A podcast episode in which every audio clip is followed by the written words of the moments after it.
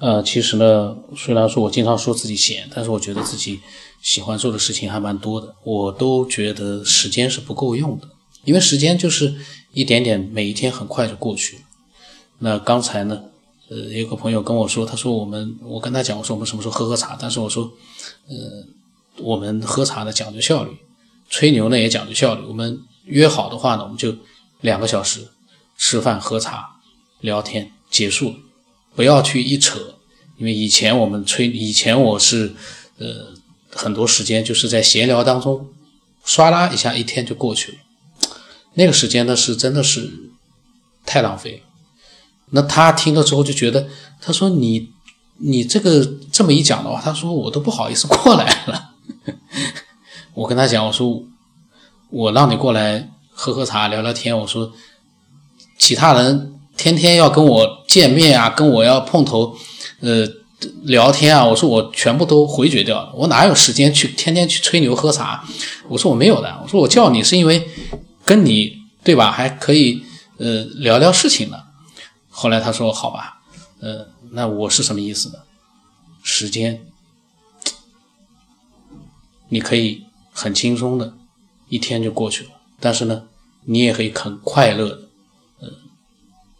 虽然别人一看，哎，这家伙在忙什么呢？瞎忙。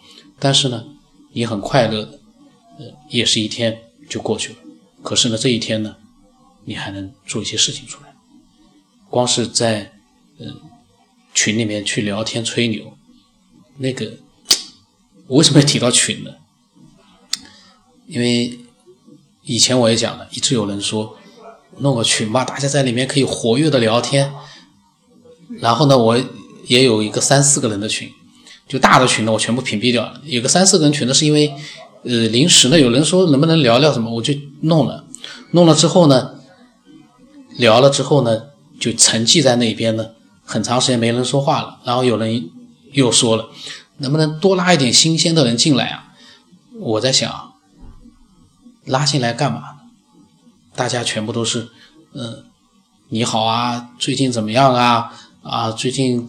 全部都是一些呃寒暄的话，然后呢，看这个寒暄的话，你还浪费时间，你还得要去陪着去跟他们去呃陪着去聊一些话，这个还不如点对点的，集中的跟我点对点的交流，真的是全部都是干货呢。为什么我录音里面放的都是聊天的细节，就是聊天的内容全部放上去，因为聊到的全部都是。跟主题相关的内容，你说群里面聊十句里面有八句都是都是扯淡，当然这个是有点过分啊。所以我之前的节目里面我在想，如果我要弄个大群，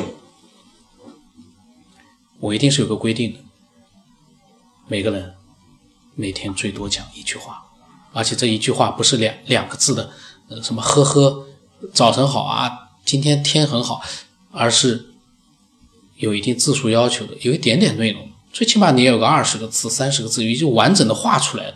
这句话你发出来之后，里面最起码人家看看也觉得，哎，哦，这是有点内容。你全是一些毫无意义的一些 寒暄啊、问候啊。当然了，人和人之间的感情是需要的，但是，嗯，是不是需要在群里面这样这样子做呢？这个我就不知道了。这是我突然之间想到的。那么这个爱好者呢，他呢，他他加了我。七月份就加我了，到现在已经半年多了。加了我之后呢，到现在到二月份，他发来了他的第一句话。所以呢，有的时候我在想，像这样的爱好者，我觉得加我也可以。就是加了我之后啊，永远不说话的那些人，最好就不要加我。但是像他呢，他是一直在听，然后呢，嗯，等他有了想法了，他就会。立刻发给我，这样的也也挺好。呃，他说他听了那个杨先生的灵魂出体的那期节目呢，他也有很多的感想。他说他有三次这样的经历，呃，好像跟他们的也有很像。他说第一次呢是在一九九七年，然后大学毕业之后呢，工作也就一年多的时候，他说那那是一个早晨，突然醒了以后呢去上厕所。回来之后就躺在床上，是半躺在床上那种半昏睡的状态。然后有一个瞬间呢，他清晰的看到了他自己，他看到他自己呢，就躺在床上，那一瞬间他特别特别的害怕，就立马醒过来。他一讲到这个呢，我就想到我有一次在睡觉的时候就刻意的，我在想，哎呀，他们都能看到自己，那个感觉是很害怕的。我在想，我我能不能也想象一下那种看到自己的真实感？但是呢，还真的蛮难想象，因为那个想象跟真的看见自己还是不一样。那么他说，第二次呢是在二零一二年的时候，他每天晚上有上厕所的习惯，上厕所之前呢必须要开灯。突然有天晚上，他起来就去上厕所，然后就开始找这个开关开灯，但是呢灯怎么都打不开。这个时候他就感到他心里面很恐慌，他就在想不去上厕所了吧，然后。想返回床上继续睡觉，但是呢，就在他返回床上的过程中，似乎脚底下有一个东西绊了他一下。这个时候他就突然醒过来了。其实他是人躺在床上的，并没有去上厕所。但是他这个感觉不是在做梦，他说绝对不是。也就是说，他这个是，他感觉就是完全真实的一个，呃，去开灯找灯，然后呢。办到了一个东西，绝对不是在睡觉。他说，就在这个事件发生之后呢，他也找了很多呃有关于做梦的书，特别是在二零一三年冬天，他到他们那个新华书店找到了一本有关清醒梦的书，就是清明梦。他说这里面所讲的东西呢，跟他的经历很相近，非常的相近。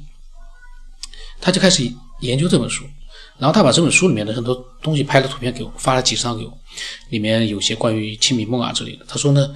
呃，先发这么多图片，他说还有呢，就是那个两重梦或者是三重梦境，他也有好多次。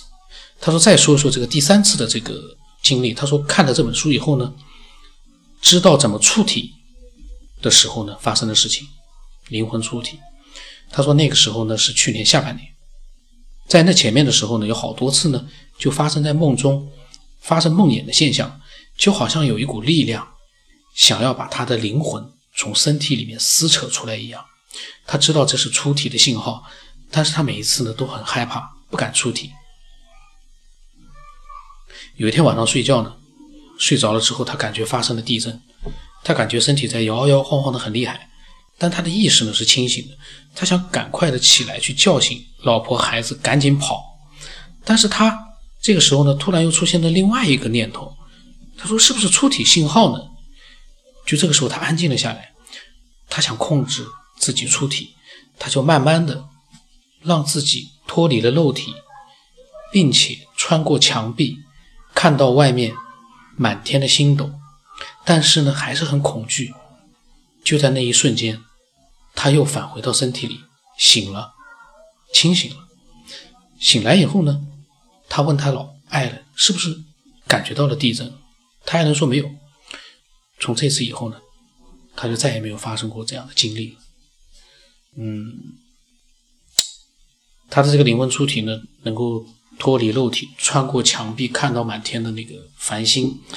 嗯，我觉得对他来说，感觉肯定是非常的真实。但是呢，其实我现在在想，因为我们人的想象力是无限的，所以他这是一个下意识的想象，我觉得。也是可以解释的，就是人有的时候在非常安静的一个状态之下，你可以通过你的超凡的想象力，想象出一些你感觉很真实的一些画面。这是我当然刚才突然，呃，我好像有这样的一个想法，就是人是可以通过自己的想象力去造成你以为的那种灵魂出窍或者是脱体。但真实的我就不太清楚到底怎么回事，因为我没有出现过这种脱体的现象。嗯，那只能期待更多的一些有脱体现象的人能够很这个就是呃把自己这个脱体的经历呢，就是呃很完整的把它描述出来，让我们感觉一下。最好是我们能够听了之后就能够。好像是感同身受的那种，就是代入感。那样的话，我觉得就 蛮好的。那嗯，他发了很多那个书里面的那个照片，讲的都是一些关于梦境的一些控制啊之类的。那个呢，我没有仔细去看。本来呢，我想发在公众号里，但是我一想，这个是人家的这个书，你发的话是不是合适？我后来我就没有发。大家如果有兴趣的话，其实可以去书店里面去找很多的相关的梦的这样的一些书籍，都可以看得到。那嗯，我的微信号码是 B R O S 八不知道什么八。那开始呢啰嗦了一下，那个是随口的啰嗦。啰嗦完了之后呢，我在想，是不是也有点有点过了？那大家反正每个人都有自己的看法，呃。可以把它告诉给我，分享给我，然后呢，期待每一个人的真实的、呃神秘的这种经历和各种见解。那今天就到这里。